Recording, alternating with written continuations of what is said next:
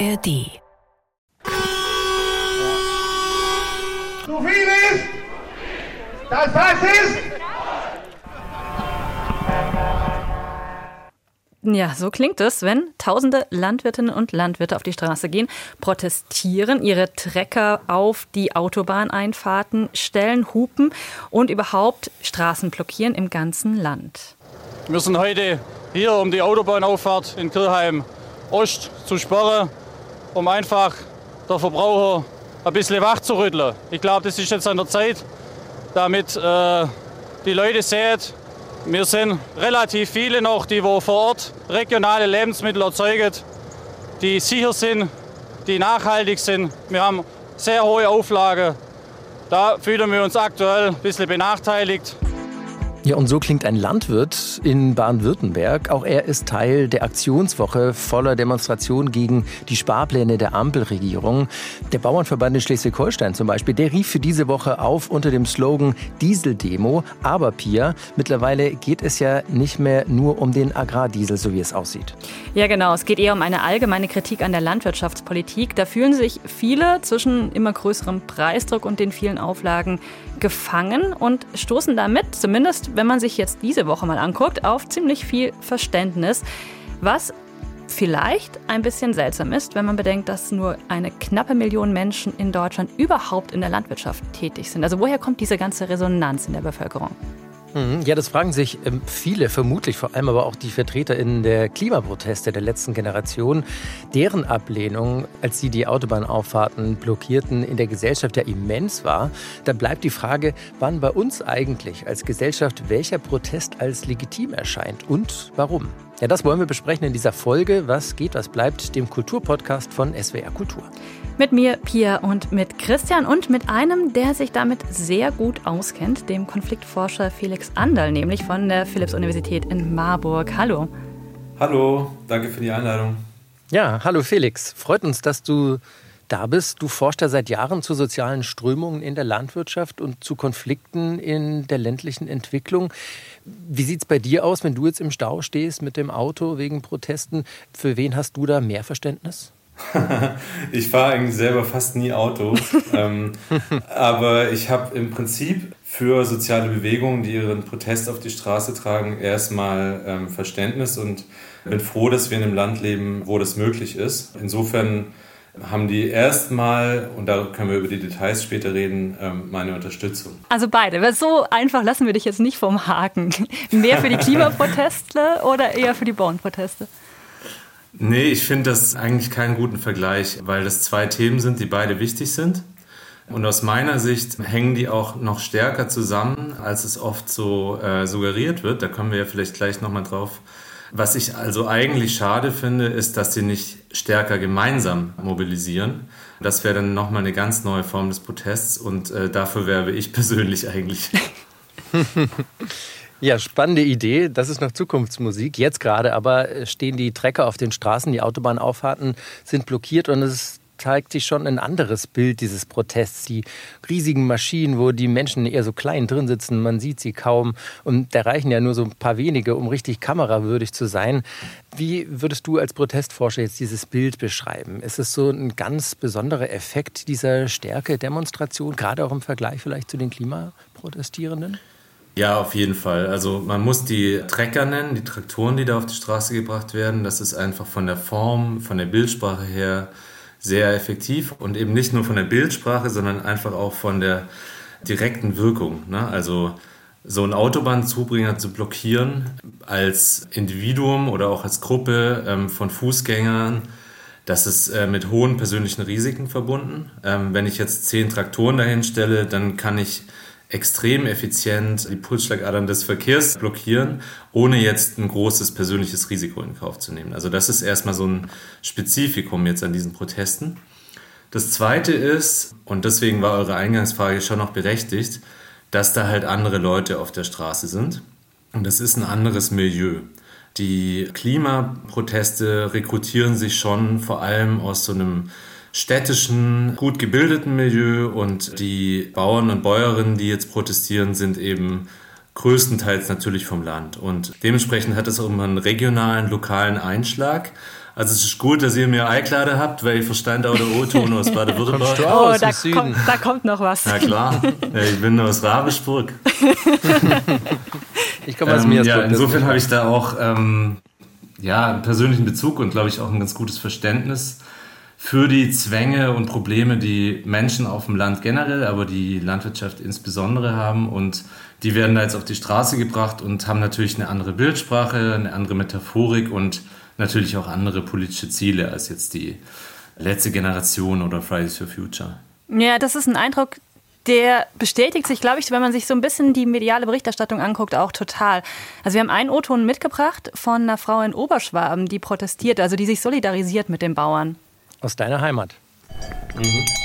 Das ist eine Kuhglocke. Wir müssen die Bauern schützen und unterstützen, damit es denen gut geht. Nur wenn es denen gut geht, geht es uns gut. Das ist so ein bisschen der Tenor, habe ich den Eindruck. Ne? Und wenn man jetzt der Bild-Zeitung glaubt, die da eine Umfrage in Auftrag gegeben hat und bei aller Vorsicht, was Umfragen angeht, die so gesellschaftliche Stimmungen abfragen sollen, dann steht mehr als die Hälfte der Bevölkerung, also 64 Prozent heißt es da, zu den Bauern bzw. sympathisiert mit ihren Anliegen, wie es in dieser Umfrage heißt. Und nur 11 Prozent haben im Vergleich Verständnis für die Klimaproteste. Liegt es jetzt nur daran, dass da andere Leute auf die Straße gehen? Mm, nee, glaube ich nicht. Also das ist schon auch ein wichtiger Teil. Also mit wem kann man sich identifizieren und mit wem nicht. Das Zweite ist, dass die Erklärung, die wir auch gerade gehört haben, die ist sehr eingängig. Ich würde auch sagen, sie ist einfach, aber trotzdem richtig. Wir müssen die Bauern schützen, das würde ich auch unterschreiben. Ne? Die Frage ist natürlich, wie? Wie schützen wir die Bauern denn mit welcher Politik? Aber warum werden manche Proteste direkt als legitim verbucht und andere eher skeptisch beäugt? Ich würde sagen, das sind gesellschaftliche Machtstrukturen, Hierarchien und Hegemonien und eingeübtes äh, Nachdenken über Gesellschaft. Was ist zum Beispiel normal, was ist nicht normal? Auf solchen Boden, also auf so eingeübte Denkmuster, fallen dann Proteste. Und ohne groß nachzudenken, haben wir alle eine ganz spontane Reaktion darauf, ob wir das jetzt gut finden oder nicht. Das ist intuitiv und wie diese Intuition ausfällt, das ist über jahrelange Machtpolitik geschaffen worden. Und ich glaube, solche Machtverhältnisse zeigen sich dann in der spontanen Rezeption von verschiedenen Protesten. Also mal blöd gesagt, auf den Inhalt kommt es gar nicht an, auf die Forderung. So, so lese ich das jetzt daraus. Die Bauern könnten auch für Klimaschutz auf die Straße gehen und würden damit mehr gehört werden als die Leute, die sich auf der Straße festkleben fürs Klima, für ein 9-Euro-Ticket von der letzten Generation halt. Ja, glaube ich schon. Und das wäre ja auch absolut sinnvoll. Also die Bauern und Bäuerinnen sind die wahrscheinlich am direkt betroffensten in der Bevölkerung. Deswegen wäre es eigentlich auch eine sinnvolle Maßnahme, wenn sie da protestieren würden. Und ich glaube, sie würden da auch viel Gehör kriegen. Ne? Also deswegen ist es auch wichtig, dass soziale Bewegungen in der Lage sind, Allianzen zu bilden mit anderen Akteuren. Mhm. Jetzt hast du gerade gesagt, die Bauern haben mehr Macht. Wieso denn eigentlich? Liegt es daran, dass sie diese Lobby haben durch die Verbände und politische Parteien wie die CDU und die CSU, die schon lange die Belange dort in den Gremien eben vertreten und die Klimaaktivisten ja mit den Grünen eher das nicht haben. Sie haben sich ja auch distanziert von der Klimabewegung. Macht ist äh, schwierig zu definieren, aber wenn wir mal ganz basal überlegen, was Macht eigentlich ist, heißt, macht jetzt mal zurückgehend so auf Max Weber. Ich kann dich dazu bringen, dass du was tust, was du eigentlich nicht tun wolltest. Das haben wir jetzt etwa gesehen bei der Rücknahme dieser Kürzungspolitiken von der deutschen Bundesregierung. Die wollten die nicht zurücknehmen, haben sie aber zurückgenommen, weil sie das Gefühl haben, oh oh, sonst eskaliert es hier komplett. Ja? Und das ist eine Form von Macht, die können die Bauern auf die Straße bringen durch ihr Gerät, ähm, durch ihre Plausibilität, äh, durch den Rückhalt in der Bevölkerung. Und diese gleiche Form von Macht haben beispielsweise Klimaaktivistinnen und Aktivisten nicht.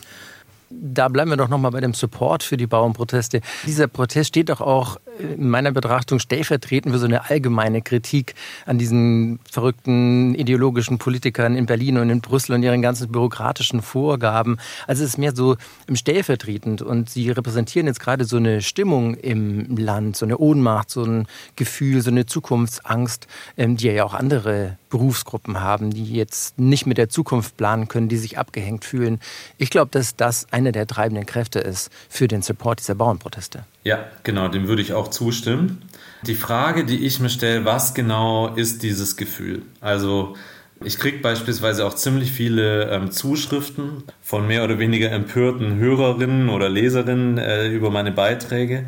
Ähm, hm. Und die sagen mir dann ganz oft, du hast keine Ahnung, du bist auch einer, so Teil von diesem elitären, urbanen Milieu und du laberst da irgendwas rum, aber du hast keine Ahnung von den Lebensumständen hier geht alles den Bach runter und endlich sagt es mal jemand, nämlich die Bauern. Aber ist das nicht weird, dass gerade die stellvertretend stehen sollen für große Teile der Bevölkerung? Also bei allem Verständnis für die Nöte und Zwänge, in denen Landwirtschaft in Deutschland betrieben werden muss und gerade bei den kleineren Höfen. Es gibt ja genügend andere gesellschaftliche Gruppen, denen es mindestens genauso schlecht geht.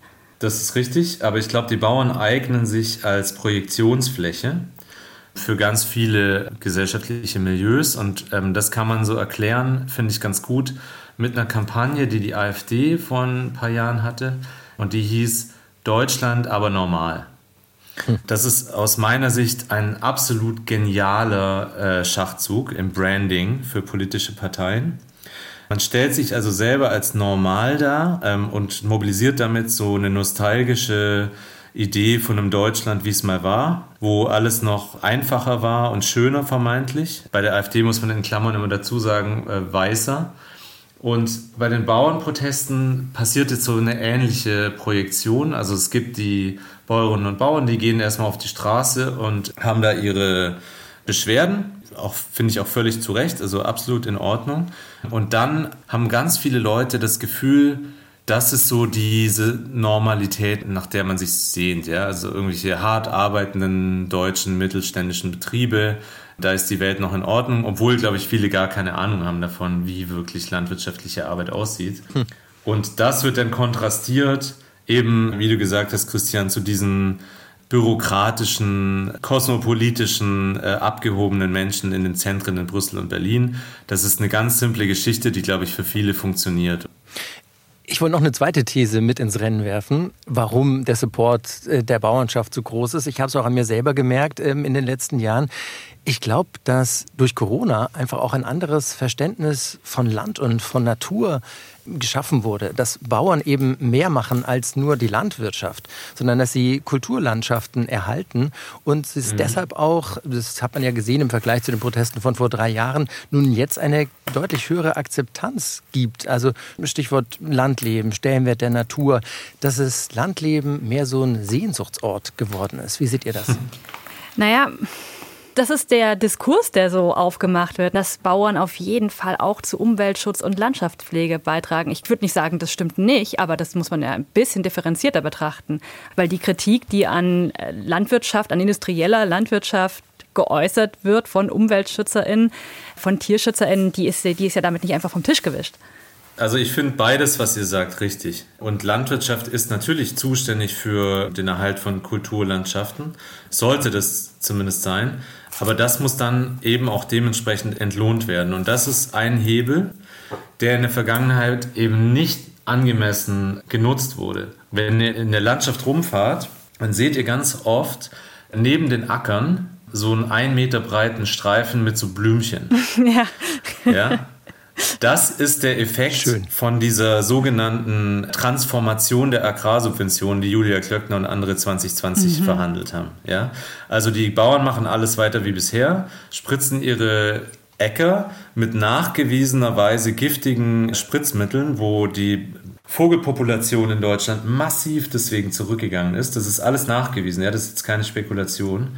Und daneben machen wir dann so einen 1 Meter ähm, Blümchenstreifen, damit die Bienen da rumfliegen können. Ja? Also das ist die, die Politik, die da gerade gemacht wird. Und innerhalb dieses Systems müssen die Landwirte agieren, kriegen aber deutlich mehr Vorgaben, weil die EU will halt einerseits billige Nahrungsmittel, aber gleichzeitig die Vögel schützen. Und das ist eine Situation, wo es eine Regel nach der anderen gibt und die Bauern zu Recht sagen, jetzt reicht's aber mal, wie sollen wir denn damit umgehen? Hey, aber Felix, das knüpft ja nochmal an, was du vorhin schon gesagt hast, nämlich dass die Anliegen von Landwirtinnen und Klimaaktivistinnen sich an ganz vielen Stellen überschneiden. Also mhm. Bewahrung der Umwelt, Rettung des Klimas, eine lebenswerte Umwelt zu schaffen. Trotzdem gibt es da ja offenbar eine krasse Diskrepanz in der Wahrnehmung. Mach den Bus frei! Dann halt den Das bringt doch nichts. Machen? Willst du hier eine Körperverletzung oder einfangen? Oder Das ist mir doch egal, ich muss zur Arbeit. Da wird halt dann doch mit zweierlei Maß gemessen. Ob ich wegen der Traktoren nicht zur Arbeit kommen kann oder wegen Leuten, die auf der Straße kleben, macht halt letztlich nicht so viel Unterschied. Und ich frage mich, jenseits von Machtverhältnissen, woher das kommt. Ob das nicht auch eine mediale Frage ist der Darstellung, wenn dann die Bildzeitung gleich wieder über die Klimakaoten schreibt und über Präventivgewahrsam gesprochen wird oder spekuliert wird, wenn die Leute ins Gefängnis gesteckt werden, weil sie möglicherweise sich demnächst nochmal auf eine Straße setzen. Also bei allem Verständnis für Machtverhältnisse, das ist von vornherein krass unterschiedlich bewertet worden. Gestern gab es den Test. In Leipzig hat sich ein Klimaaktivist auf so einen Kinderspieltraktor draufgesetzt, wurde aber trotzdem weggetragen. das fand ich Stand er auf der relativ lustig. Straße? Also passen Sie doch nicht zusammen, die Protestbeine. Ja, genau. Also das ist die richtige Frage. Warum wird das eine so ähm, gesehen und das andere so? Und ich glaube, dass der Klimaschutz, beziehungsweise man müsste ja eigentlich sagen, die sozial-ökologische Transformation. Ja, weil äh, um Klimaschutz wirklich durchzusetzen, braucht es eben mehr als so ein paar Kleckergesetze. Da muss man wirklich ähm, sich generell überlegen, wie wirtschaften wir eigentlich. Hier, Guck mal, aber allein ja? schon dieser Begriff ist ja super sperrig und unzugänglich. Ganz genau. Und deswegen haben davor viele Angst. Und nicht nur, weil der Begriff sperrig ist, sondern auch, weil die Maßnahmen sperrig sein werden. Und Mit sperrig meine ich weitreichend. Und bei jeder Transformation gibt es Gewinner und Verlierer und Leute haben Angst, zu den Verlierern zu gehören. Was so ein massiver Unterschied ist, finde ich, und da spielt vielleicht tatsächlich auch diese Frage nach der Mobilisierungskraft so eine Rolle, ist, wie stark auf, ich sag mal, im weiteren Sinne extremistische Tendenzen reagiert wird. Also, es war bei der letzten Generation ganz schnell von der Klima-RAF die Rede, von Linksterrorismus, von Klimaterrorismus. Dieser Terrorvorwurf, das sagt jetzt sogar das Bundesamt für Verfassungsschutz, bei aller Vorsicht, mit der solche Bewertungen immer genossen werden müssen, der ist total ungerechtfertigt, wenn es um die letzte Generation geht. Gleichzeitig gab es von Haldenwang, also dem Präsident des äh, Verfassungsschutzes, Warnungen vor Rechtsextremisten, die sich auf die Bauernproteste sozusagen aufsetzen, aufzuspringen versuchen. Stichwort Freie Sachsen beispielsweise, die da an manchen Demonstrationen mit beteiligt waren oder teilweise parallel demonstriert haben. Wir haben einen O-Ton mitgebracht von Lucia Heigel, von der stellvertretenden Bundesvorsitzenden der Arbeitsgemeinschaft Bäuerliche Landwirtschaft, die sich genau damit auch auseinandergesetzt hat. Also was tun, wenn es tatsächlich sowas wie Instrumentalisierungs- oder Unterwanderungsversuche von rechts gibt? Ich kann hier aus meinem bäuerlichen Umfeld berichten, dass die bäuerlichen WhatsApp-Gruppen, die sich jetzt für diese Orga der Demonstration engagieren, dass da sehr genau geschaut wird. Wer schreibt da drin? Wer ist da mit drin? Auch bei diesen örtlichen organisierten Protesten. Man kennt sich ja untereinander. Wenn da Plakate auftauchen oder Schilder auftauchen, die man nicht tolerieren kann, die werden in Absprache mit der Polizei auch entfernt. Wenn sich irgendjemand da drin mitbewegt und mitschwimmt auf dieser Welle, dann wird der auch heraussortiert. Und so wünsche ich mir tatsächlich bäuerlichen demokratischen Protest. Lucia Heigel hat das uns im Interview gesagt und das war ja, wenn wir nochmal an Habeck denken, ähm, auf der Fähre ja nicht so. Zeitrecherchen haben jetzt ergeben, dass am Anfang dieser Proteste auch radikale rechte Kräfte standen. Eine AfDlerin, also eine politische Gegnerin von ähm, Robert Habeck, die auch offenbar Verschwörungsideologien anhängt, ähm, war dort maßgeblich beteiligt und Bauern haben sich da distanziert und gesagt, dass ihnen das aus dem Ruder gelaufen ist und die wollen sich entschuldigen. Also dort ist es passiert, dort wurde quasi der Protest, ich sage jetzt mal unterwandert oder instrumentalisiert. Vielleicht in ländlicheren Strukturen wie in Ostbayern, wo Lucia Heigel herkommt, ist die Bauernschaft untereinander noch besser vernetzt und kennt sich gut. Und sie sagt ja, bei Ihnen ist das kein großes Problem. Vielleicht ist es auch einfach dann eine regionale Frage. Felix, du kannst da vielleicht uns mehr sagen als Konfliktforscher. Also wie groß ist der Einfluss von Rechtsextremen auf die Proteste tatsächlich gewesen und ist es einfach ein regionales Phänomen? Sehr interessante Frage und ich habe darauf zwei Antworten. Ja, es ist regional und man darf die nicht alle über einen Kamm scheren. Ich glaube, da re reagieren Bäuerinnen und Bauern auch ganz stark drauf, wenn sie das Gefühl haben, wir werden hier jetzt in die rechte Ecke gestellt. Aber, und jetzt kommt meine zweite Antwort, es ist immer die Frage, wer kann sich an welchem Protest anschließen. Also wenn wir mal verschiedene Demonstrationen in den letzten Jahren sehen, ganz unterschiedliche Themen, dann ist es ganz gang und gäbe, dass politische Parteien oder auch politische Institutionen und Gruppen versuchen, aus diesen Mobilisierungen Kapital zu schlagen und sich da anzuschließen. Ja, das ist, passiert bei jeder Demo. Die Frage ist nur, welche Demo ist für welche Gruppe anschlussfähig? Wenn wir jetzt die Freien Sachsen oder irgendwelche anderen rechtsextremen Gruppen nehmen, und die würden bei Fridays for Future auftauchen. Das würde überhaupt nicht passen, ja, das funktioniert nicht. Und warum nicht? Weil sie inhaltlich, diskursiv nicht anschlussfähig sind.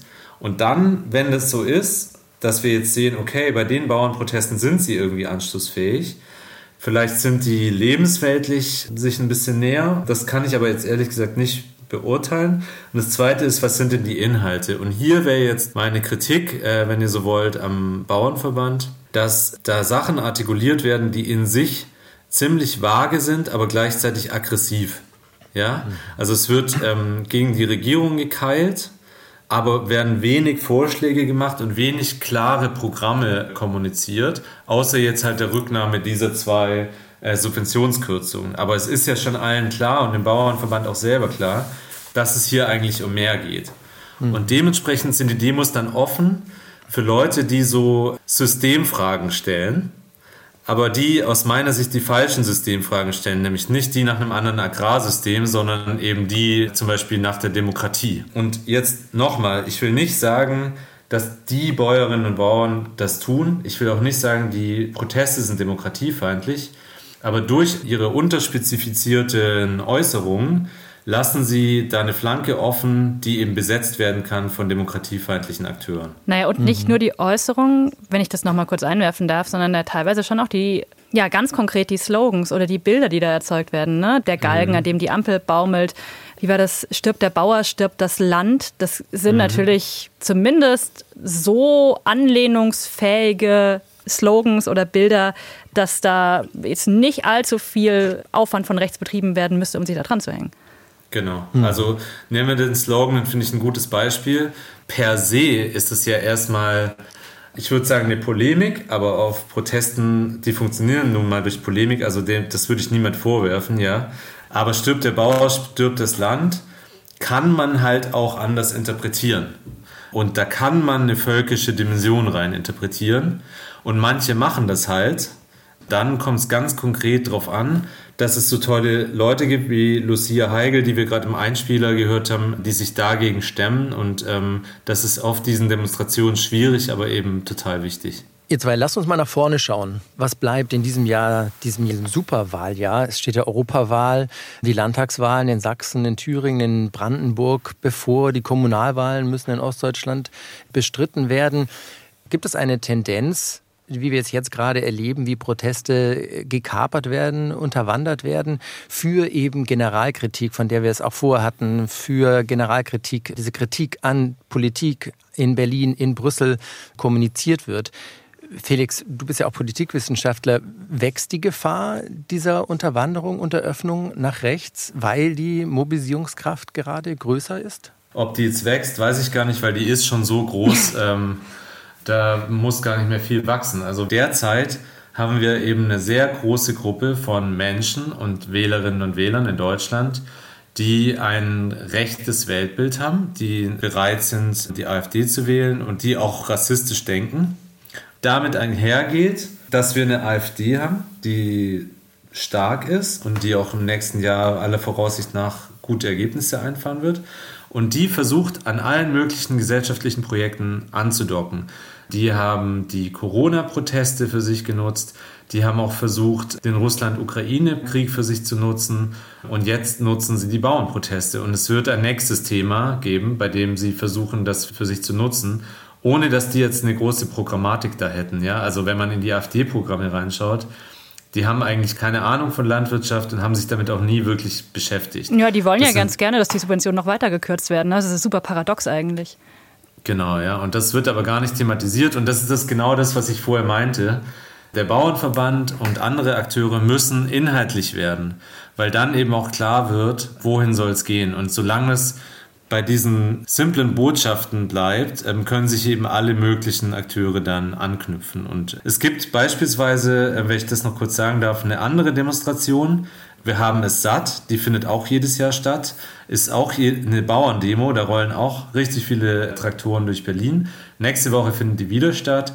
Und da ist eben die Arbeitsgemeinschaft Bäuerliche Landwirtschaft vor allem dahinter. Die machen ganz klar, wofür sie stehen. Deswegen wird da auch kein Nazi-Aufmarsch stattfinden, ja, weil eben die Ausrichtung dieser Proteste vollkommen klar ist. Und so eine Klarheit inhaltlicher Natur würde ich mir eben von den Bauernprotesten jetzt gerade auch wünschen. Aber lasst uns noch mal kurz einen Schritt zurückgehen zum Thema Protest an sich, weil was schon viele beobachten oder zumindest nachvollziehen können, ist, dass Protest radikaler geworden ist. Ich habe vorhin das Beispiel mit dem Galgen gebracht. Ich habe nochmal nachgehört und anscheinend ist der Galgen so als Protestutensil, als Protestgimmick äh, 2015 äh, vor allen Dingen vermehrt aufgetaucht, also im Zug der Proteste gegen äh, die Migrantinnen und Migranten, die ins Land gekommen sind.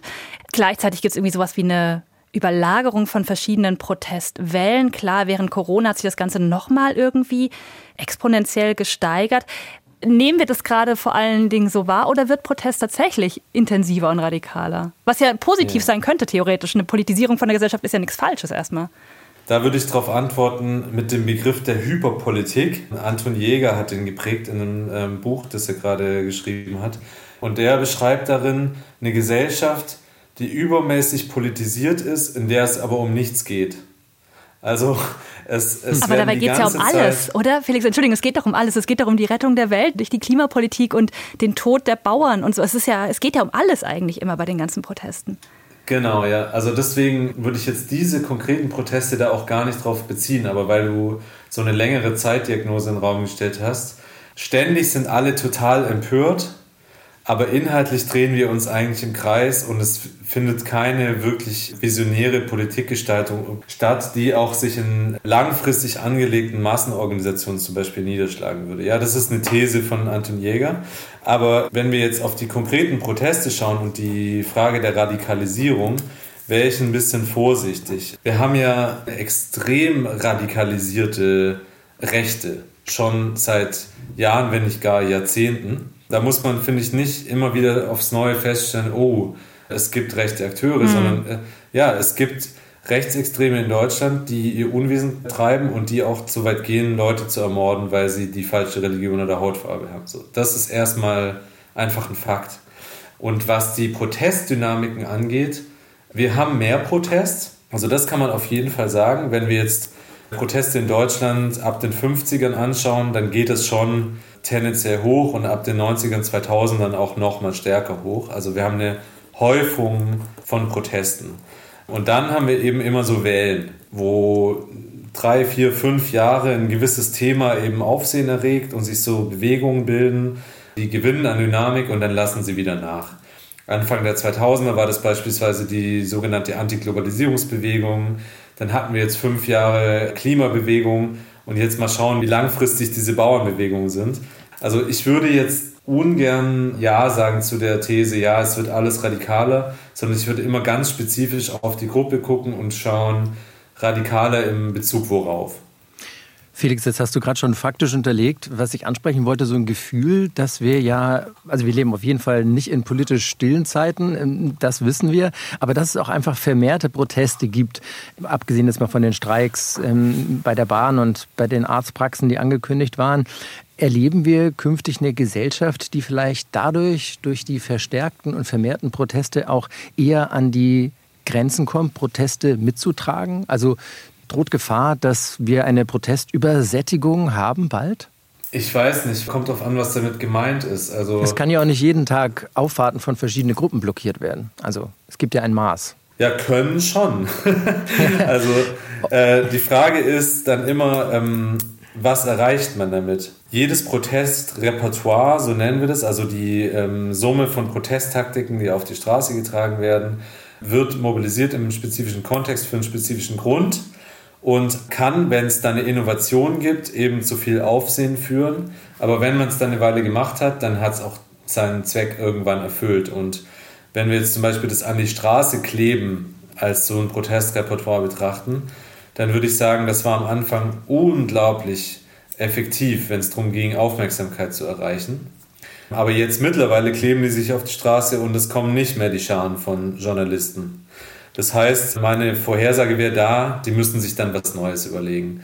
Ähm, mhm. und bei den Bauern ist es ähnlich. Ja? Also jetzt macht das total Eindruck und das kann man eine Weile durchziehen, aber irgendwann ja, hat sich das dann auch so ein bisschen abgefrühstückt vom Effekt her und dann muss was Neues kommen. Aber sorry, steckt da nicht hinter diesem Zwang nach immer noch spektakuläreren oder immer noch neuen Aktionen, droht da nicht immer so eine Art von politischer Apathie? Also nutzt sich dieser Überraschungseffekt, dieser Schockeffekt, dieser spektakuläre Effekt nicht auch auf eine gewisse Art und Weise ab und dann auch nimmt dann auch vielleicht das Verständnis mit der Zeit ab? Oh, das ja, muss genau. immer extremer werden. Ja, weiß nicht, ob extrem, aber es muss immer spektakulärer werden. Hm, ja. Und das meinte ich vorher auch mit der Hyperpolitik. Also es wird ständig irgendwas, irgendeine neue Sau durchs Dorf getragen, aber was sind denn die Inhalte? Und du meintest vorher, Pia, zu Recht, ja, es geht doch um alles. Aber wenn wir konkret die Proteste anschauen, was sind denn die Forderungen? Die sind ja eigentlich Klar, schmal. Ja. Bei der ja? letzten Generation also, 9-Euro-Ticket und so. Es ist relativ äh, konkret genau. und überschaubar, ja. Ja, also das sind ja keine revolutionären Forderungen und erst recht keine revolutionären Organisationen mit Kaderbildung oder sowas. Ne? Also äh, sowohl die letzte Generation als auch jetzt diese Bauernproteste sind total stark im, darin, Aufmerksamkeit zu generieren und sind spektakulär. Aber wenn wir uns die Inhalte angucken, dann steht da jetzt keine massive Transformation bevor. Ja, ich bin gespannt, wie sich das verhält dann in Zukunft mit dem Support für die Bauernproteste. Ist ja noch die erste Woche. Mal sehen, wie der Support ist, wenn die Proteste noch länger weitergehen würden. Es gab ja schon auch in der ersten Woche jetzt teils heftige Reaktionen, wo TeilnehmerInnen angefahren wurden. Also es bleibt ein spannendes Thema. Das war's aber jetzt für uns hier mit der Folge. Felix, danke dir, dass du unser Gast warst und mit uns darüber gesprochen hast. Vielen Dank. Ja, danke euch. Schön war's. Das war's mit dieser Folge Was geht, was bleibt. Zuständig waren diesmal Pia. Und Christian, danke fürs Zuhören. Danke, dass ihr dabei wart und mitgedacht habt. Ihr könnt natürlich immer eure Themenanregungen und Wünsche und Kritik uns auch per Mail zusenden. Und zwar an kulturpodcast.swr.de. Die nächste Folge, die gibt's dann in zwei Wochen. Tschüss, macht's gut.